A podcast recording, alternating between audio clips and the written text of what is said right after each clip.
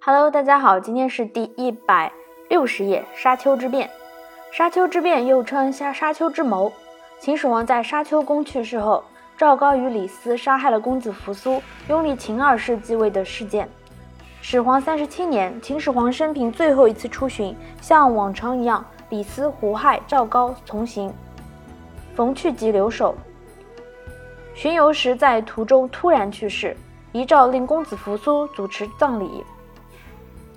亦即使之反都即位，此时扶苏正在上郡监督蒙恬的军队，管理诏书的赵高却发动了阴谋，威胁丞相李斯，矫诏处死扶苏与蒙恬，隐瞒秦始皇死讯，以咸鱼放到秦始皇车上，遮挡秦始皇尸体所散发出来的臭味。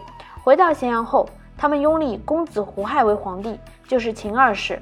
不料始皇于沙丘暴卒。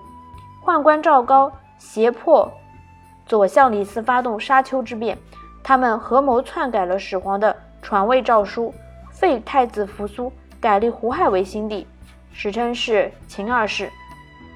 今天内容就到这里结束了，感谢大家的收听，我们下期再见。